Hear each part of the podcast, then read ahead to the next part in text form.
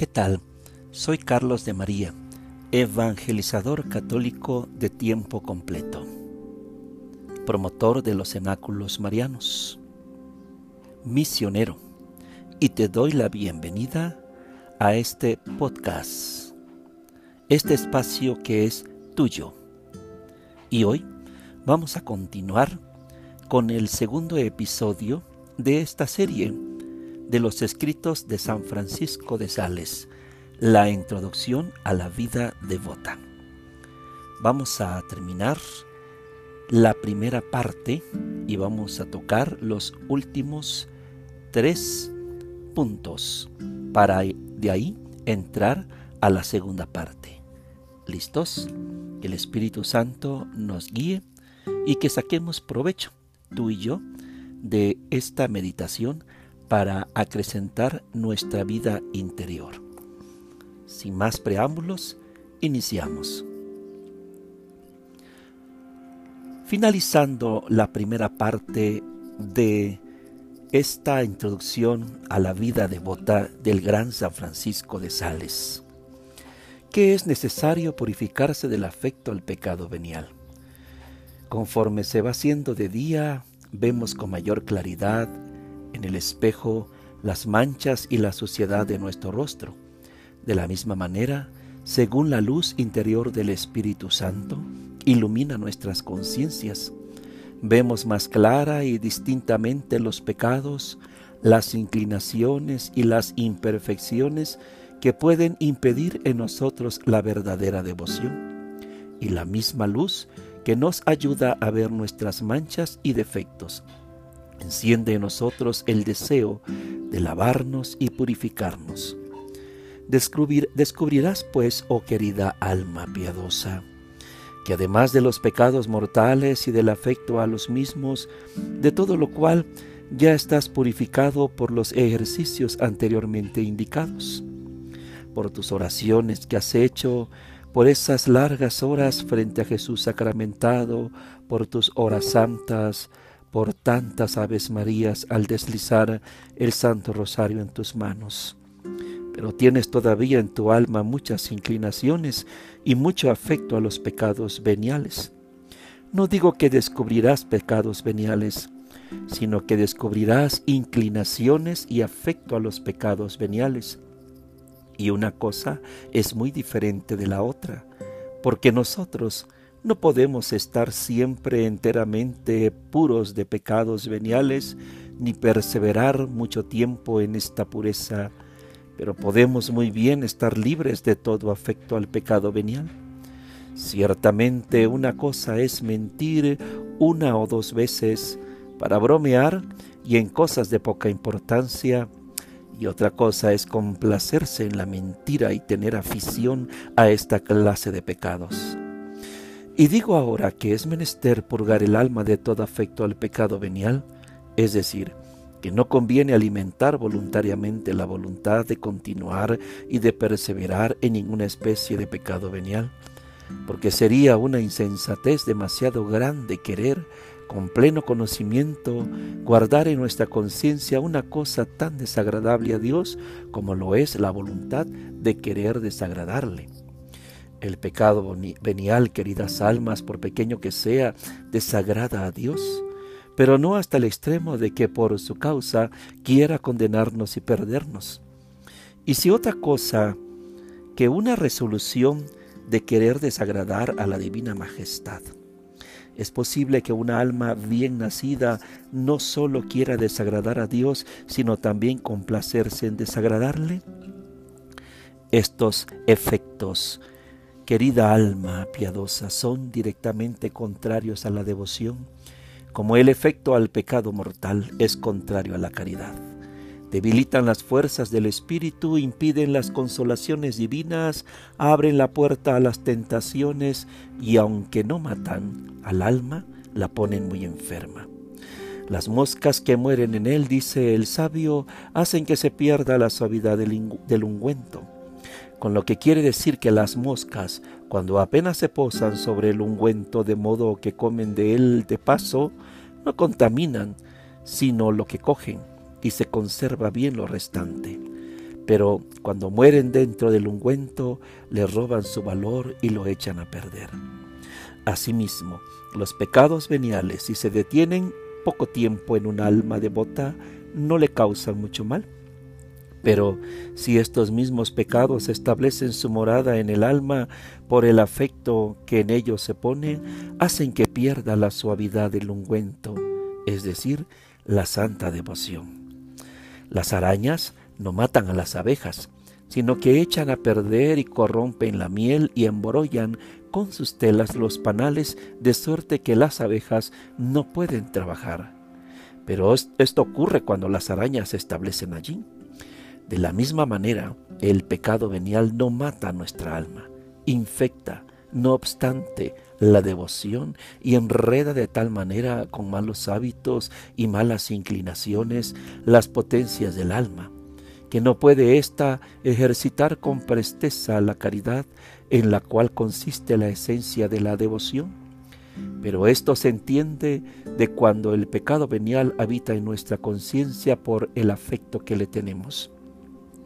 No es nada, querida alma, decir alguna mentirilla descomponerse un poco en las palabras, en las acciones, en las miradas, en los vestidos, en ataviarse, en los juegos, en los bailes, siempre que al momento de entrar en nuestra alma estas arañas espirituales, las rechacemos y las echemos fuera, como lo hacen las abejas con las arañas corporales. Pero si permitimos que se detengan en nuestros corazones, y no solo esto, sino que nos gusta retenerlas y multiplicarlas, pronto veremos perdida nuestra miel y el panal de nuestra conciencia apestado y deshecho. Pero repito, que apariencias de sano juicio mostraría un alma generosa si se gozara desagradando a Dios, si gustase de causarle molestia e intentase querer aquello que sabe que le es enojoso? Así terminamos el punto número 9 y entramos al punto número 10, que hemos de purificarnos del afecto a las cosas inútiles y peligrosas. Los juegos, los bailes, los festines, las pompas, las comedias no son esencialmente cosas malas, sino indiferentes, y pueden ejecutarse bien o mal, pero siempre son peligrosas, y aficionarse a ellas todavía lo es más. Por lo tanto, querida alma, aunque sea lícito jugar, bailar, adornarse, asistir a representaciones honestas, a comilonas, a fiestas, a convivios, si alguien llega a aficionarse a ello, es cosa contraria a la devoción y en gran manera peligrosa. No está mal en hacerlo, en hacerlo, Puedes ir a una fiesta, puedes ir al cine, puedes ir a un convivio, puedes ir a, una, a un festejo, a una mayordomía, pero siempre con prudencia, pero siempre conduciéndose en el bien haber. Es un mal sembrar de afectos inútiles y vanos la tierra de nuestro corazón, pues ocupan el lugar de las buenas impresiones e impiden que la savia de nuestra alma sea empleada por las buenas inclinaciones. Así, los, antiguos nazarenos no solo se privaban de todo lo que podía embriagar, sino también de los racimos y de la grasa. No porque los racimos y la grasa embriaguen, sino porque comiendo a gras hay peligro de excitar el deseo de comer racimos y de provocar la afición a beber mosto o vino. Ahora bien, no digo yo que no podamos usar de estas cosas peligrosas, Advierto, empero, que nunca podemos aficionarnos a ella sin que resienta la devoción. Los siervos, cuando conocen que están demasiado gruesos, huyen y se retiran a sus escondrijos, pues saben que su grasa les pesa tanto que les impediría correr. Si se viesen atacados, pues. El corazón del hombre cargado de estos afectos inútiles, superfluos y peligrosos no puede ciertamente correr con prontitud, ligereza y facilidad hacia su Dios, que es el verdadero término de la devoción. Dios.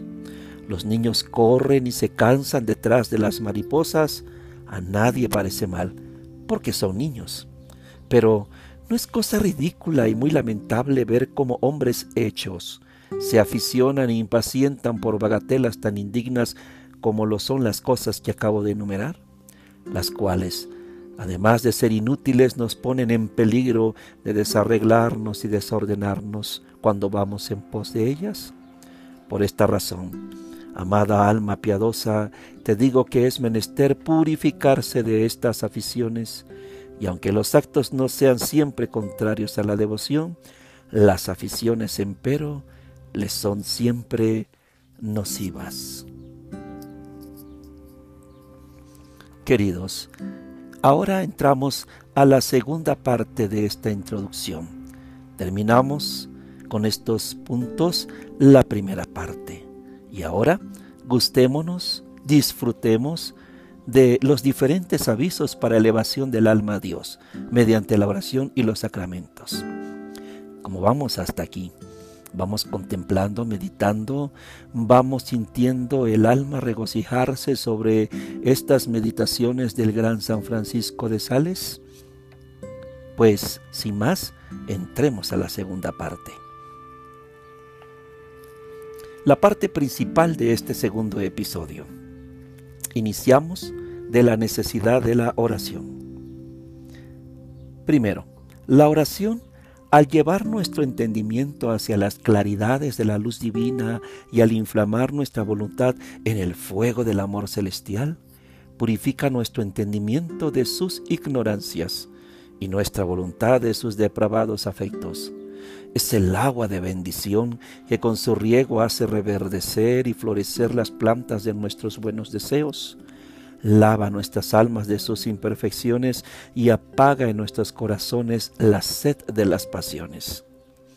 Segundo, pero de un modo particular, te aconsejo la oración mental afectuosa, especialmente la que versa sobre la vida y la pasión de nuestro Señor Jesucristo contemplándole con frecuencia en la meditación. Toda tu alma se llenará de Él, de la presencia de Jesús. Aprenderás su manera de conducirse y tus acciones se conformarán con el modelo de las suyas. Él es la luz del mundo. Es pues en Él, por Él y para Él que hemos de ser ilustrados e iluminados. Es el árbol del deseo a cuya sombra nos hemos de rehacer es la fuente viva de Jacob, donde nos hemos de purificar de todas nuestras fealdades. Finalmente, los niños, a fuerza de escuchar a sus madres y de balbucir con ellas, aprenden a hablar su lenguaje. Así nosotros, permaneciendo cerca del Salvador, por la meditación, la oración, observando sus palabras, sus actos, sus afectos, aprenderemos con su gracia a hablar, obrar y a querer ser como Él. Conviene que nos detengamos aquí, querida alma piadosa, y créeme, no podemos ir a Dios Padre sino por esta puerta. Pues así como el cristal de un espejo no podría detener nuestra imagen si no tuviese detrás de sí una capa de estaño o de plomo, de la misma manera la divinidad no podría ser bien contemplada por nosotros en este mundo si no se hubiese unido a la sagrada humanidad del Salvador cuya vida y muerte son el objeto más proporcionado, apetecible, delicioso y provechoso que podemos escoger para nuestras meditaciones ordinarias. No en vano es llamado el Salvador, pan bajado del cielo, porque así como el pan se ha de comer con toda clase de manjares, de la misma manera el Salvador ha de ser meditado, considerado y buscado en todas nuestras acciones y oraciones. Muchos autores, para facilitar la meditación, han distribuido su vida y su muerte en diversos puntos. Punto número 3. Tercero, emplea en la oración una hora cada día. Hay que orar por lo menos una hora al día. Puedes orar en la mañana, puedes orar antes de comer, pero si es posible, mejor será hacerlas a las primeras horas de la mañana, porque con el descanso de la noche tendrás el espíritu menos fatigado y más expedito. No emplees más de una hora si el Padre Espiritual no te dice expresamente otra cosa. 4. Si puedes practicar este ejercicio en la iglesia y tienes allí bastante quietud para ello, te será cosa fácil y cómoda. Porque nadie, ni el padre, ni la madre, ni el esposo, ni la esposa, ni cualquier otro podrá impedirte que estés una hora en la iglesia. En cambio, estando a merced de otros, no podrás en tu casa tener una hora tan libre, porque siempre nos distraen, que ya nos hablan, que los hijos nos piden de comer, que los padres nos hacen una pregunta, pero en la iglesia estamos sin estas distracciones y más aún frente al sagrario. 5. Comienza toda clase de oraciones, ya sean mentales, ya vocales, poniéndote en la presencia de Dios y cumple esta regla sin excepción y verás en poco tiempo el provecho que sacarás de ella.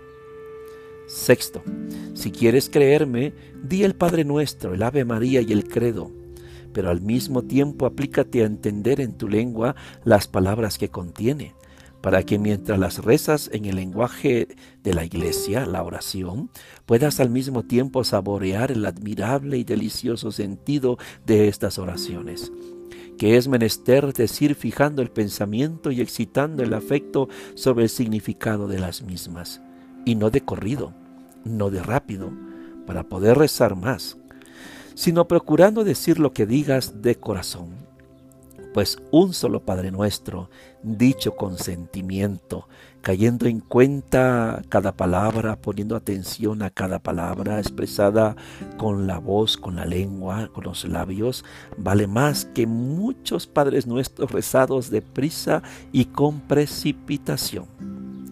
Séptimo o siete. El rosario. El rosario es una manera muy útil de orar, con tal que se rece cual conviene. Para hacerlo así, procura tener algún librito de los que enseñan la manera de rezarlo. Es también muy provechoso rezar las letanías de nuestro Señor, de la Santísima Virgen y de los santos, y todas las otras preces vocales que se encuentran en los manuales y horas aprobadas, pero ten bien entendido que si posees el don de la oración mental, para esta ha de ser el primer lugar. De manera que si después de esta, ya sea por tus ocupaciones, ya sea por cualquier otro motivo, no puedes hacer la oración vocal, no te inquietes por ello. Y conténtate con decir simplemente antes o después de la meditación la oración dominical, la salutación angélica o el símbolo de los apóstoles, el credo. 8. Si mientras haces la oración vocal, ¿Sientes el corazón inclinado y movido a la oración interior o mental? No te niegues a entrar en ella, sino deja que ande tu espíritu con suavidad y no te preocupe el no haber terminado las oraciones vocales que te habías propuesto rezar. Pues la salud mental que habrás hecho en su lugar es más agradable a Dios y más útil a tu alma. Exceptúo el oficio eclesiástico, la liturgia de las horas, si estuvieses obligado a rezarlo, pues en este caso hay que cumplir con la obligación. Noveno o nueve. En el caso de transcurrir toda la mañana sin haber practicado este santo ejercicio de la oración mental, del rezo de la liturgia de las horas o el Santo Rosario o alguna meditación, debido a las muchas ocupaciones o cualquier otra causa la cual en lo posible es menester procurar que no ocurra, repara esta falta por la tarde, pero mucho después de la comida. Porque si hicieres la oración enseguida y antes de que estuviese bastante adelantada la digestión, te invadiría un fuerte sopor con detrimento de tu salud, una gran pesadez, y esto lo saben pocas personas. No es conveniente hacer un ejercicio de oración largo, prolongado, vamos, de una hora después de desayunar o después de comer. Conviene siempre hacer un buen tiempo de oración antes de comer, de tener una comida fuerte. Y si no puedes hacerlo en todo el día, conviene que repares esta pérdida multiplicando las oraciones jaculatorias, leyendo algún libro espiritual, haciendo alguna penitencia que impida la repetición de esta falta y con la firme resolución de volver a tu santa costumbre el día siguiente. Breve método para meditar y primeramente de la presencia de Dios, primer punto de la preparación. Tal vez no sabes, querida alma piadosa, cómo se ha de hacer la oración mental. de la que hemos hablado un poquito allá atrás. Porque es una cosa que en nuestros tiempos y en estos tiempos modernos son por desgracia muy pocos los que la saben, muy pocos los que oran mentalmente. Por esta razón te presento a continuación un método sencillo y breve, confiando en que con la lectura de muchos y muy buenos libros que se han escrito acerca de esta materia y sobre todo por la práctica, serás más ampliamente instruido. Aquí te recomiendo acerca de la oración y lo bueno que es orar, las pautas que da San Alfonso María Ligorio, un sencillito librito pequeñito que habla acerca de la oración. Búscalo, devóratelo, léelo. Te enseñará en pocas letras este misterio tan grande de la oración y te introducirá a ello. Pues bien, te indico en primer lugar la preparación que consiste en dos puntos. El primero, de los cuales es ponerte en la presencia de Dios, y el segundo, invocar su auxilio. Ahora bien, para ponerte en la presencia de Dios te propongo cuatro importantes medios, de los cuales podrás servirte en los comienzos. El primero consiste en formarse una idea viva y completa de la presencia de Dios, es decir, pensar que Dios está en todas partes y que no hay lugar ni cosa en este mundo donde no esté con su real presencia. De manera que así como los pájaros por donde quiera que vuelan siempre encuentran aire, así también nosotros, donde quiera que estemos o vayamos, siempre encontramos a Dios. Todos conocemos esta verdad, pero no todos la consideramos con atención. Los ciegos que no ven al rey, cuando está delante de ellos, no dejan de tomar una actitud respetuosa si alguien les advierte su presencia.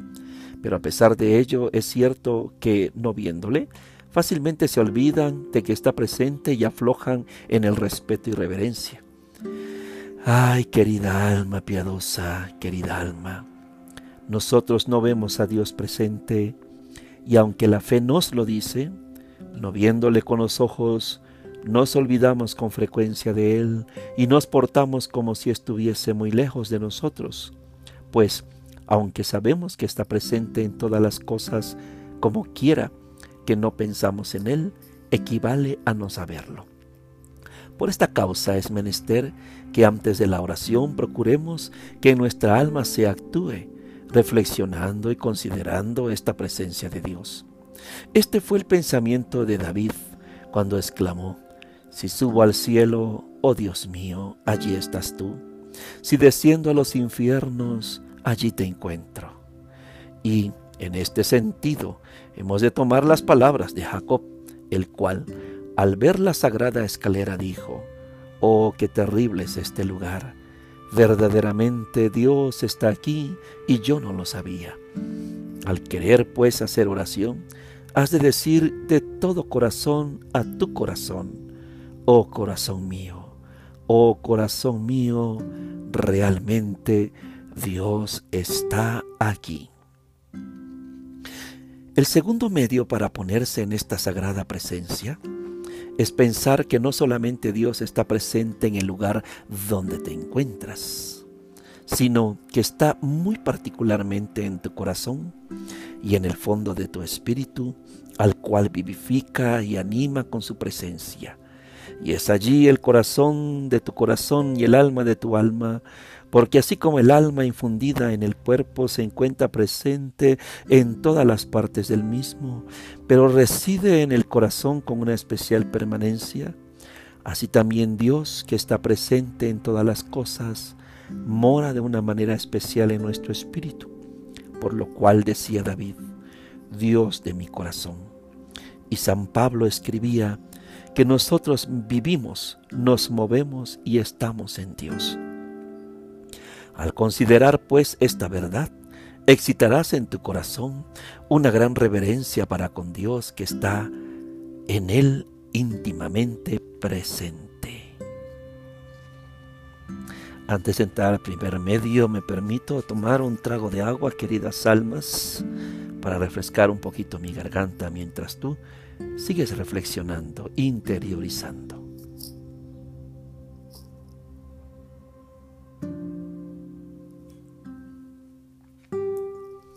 Pues bien, gracias a Dios. Continuamos, queridos hermanos, queridas almas piadosas. Y te presento el tercer medio. El tercer medio es considerar que nuestro Salvador en su humanidad mira desde el cielo todas las personas del mundo especialmente los cristianos que son sus hijos, y todavía de un modo más particular a los que están en oración cuyas acciones y movimientos contempla. Y esto no es una simple imaginación, sino una verdadera realidad. Pues aunque no le veamos, es cierto que Él nos mira desde arriba. Así le vio San Esteban durante su martirio. Podemos pues decir muy bien con la esposa de los cantares, vedle detrás de la pared mirando por las ventanas a través de las celosías. El cuarto medio. Consiste en servirse de la simple imaginación, representándonos al Salvador en su humanidad sagrada, como si estuviese junto a nosotros, tal como solemos representarnos nuestros amigos cuando decimos, me parece que estoy viendo a tal persona que hace esto y aquello. Diría que la veo, y así por el estilo. Pero si el Santísimo Sacramento estuviese presente en el altar, entonces esta presencia será real y no puramente imaginaria, porque las especies y las apariencias del pan sería tan solo como un velo detrás del cual nuestro Señor realmente está presente, nos vería y contemplaría aunque nosotros no le viésemos en su propia forma. Emplearás pues uno de estos cuatro medios para poner tu alma en la presencia de Dios antes de la oración, y no es menester que uses a la vez de todos ellos, sino ora uno, ora otro, y aún sencilla y libremente. Aquí yo les ofrezco y les comparto un poquito de una experiencia que tuve al principio de mi vida espiritual hace ya como que es quizás 20 años, allá por 1997.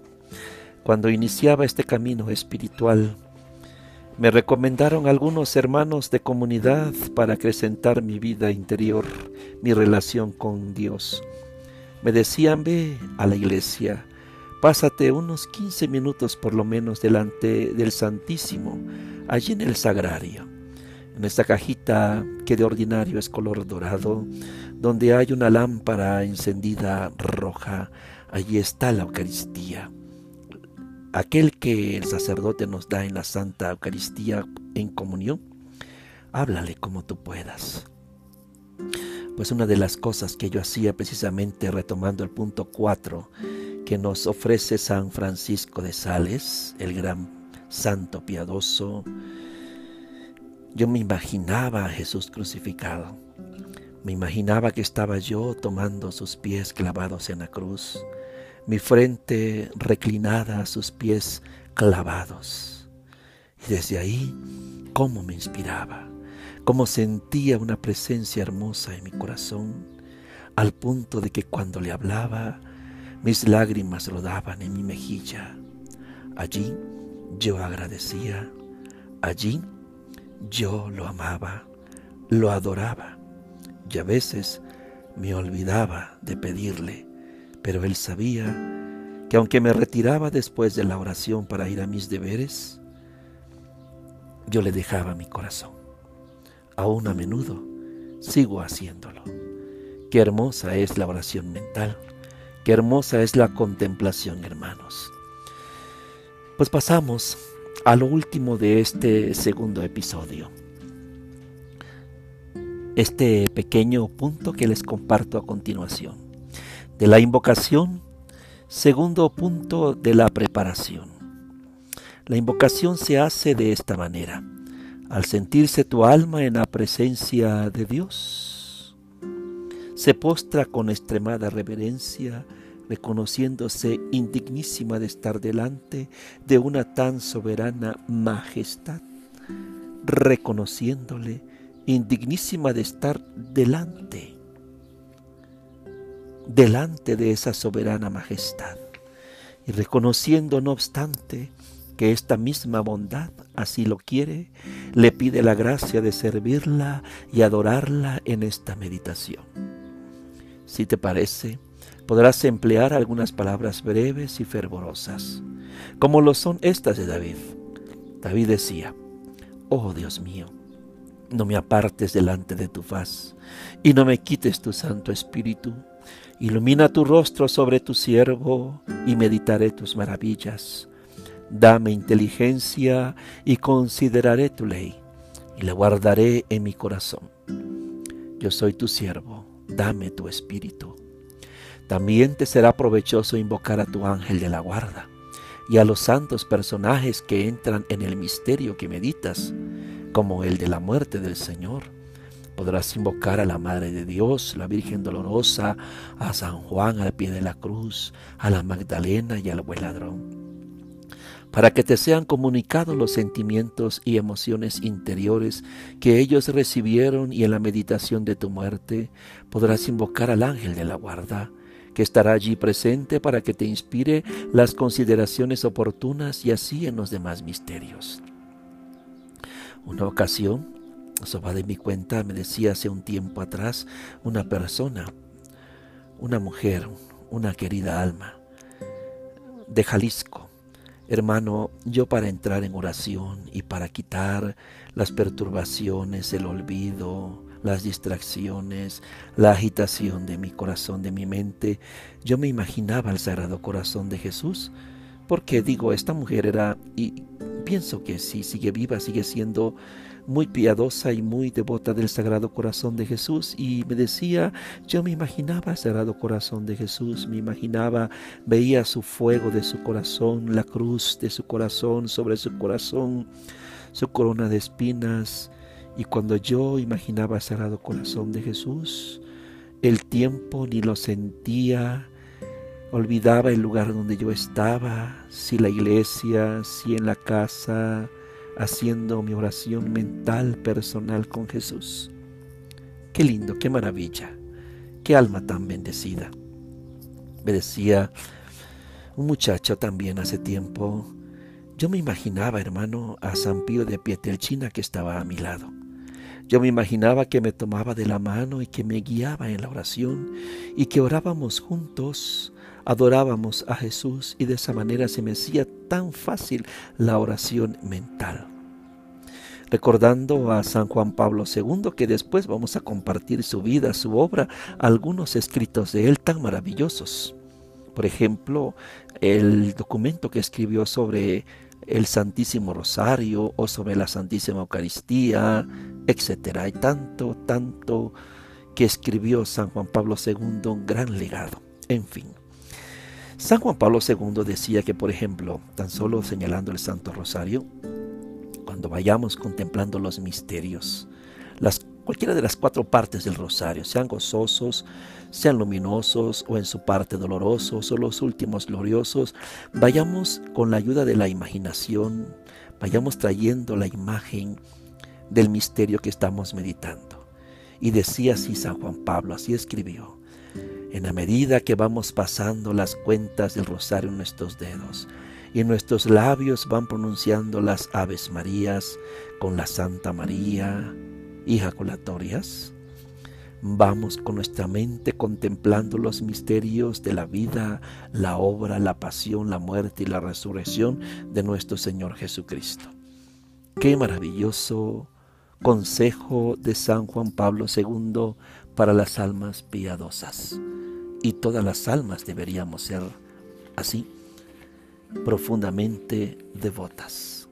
Y así, llegamos al final de este, episodio segundo episodio que con mucha alegría, que con mucho amor y con todo lo que el Señor nos ha podido permitir expresar, tanto en el corazón como el alma, hemos compartido con ustedes. ¿Qué tal? ¿Les ha gustado? Espero que sí. Tenga mucho provecho y mucho fruto espiritual para su vida personal, para su vida interior, para su relación personal con el Señor. Yo deseo que tengas una vida bendecida.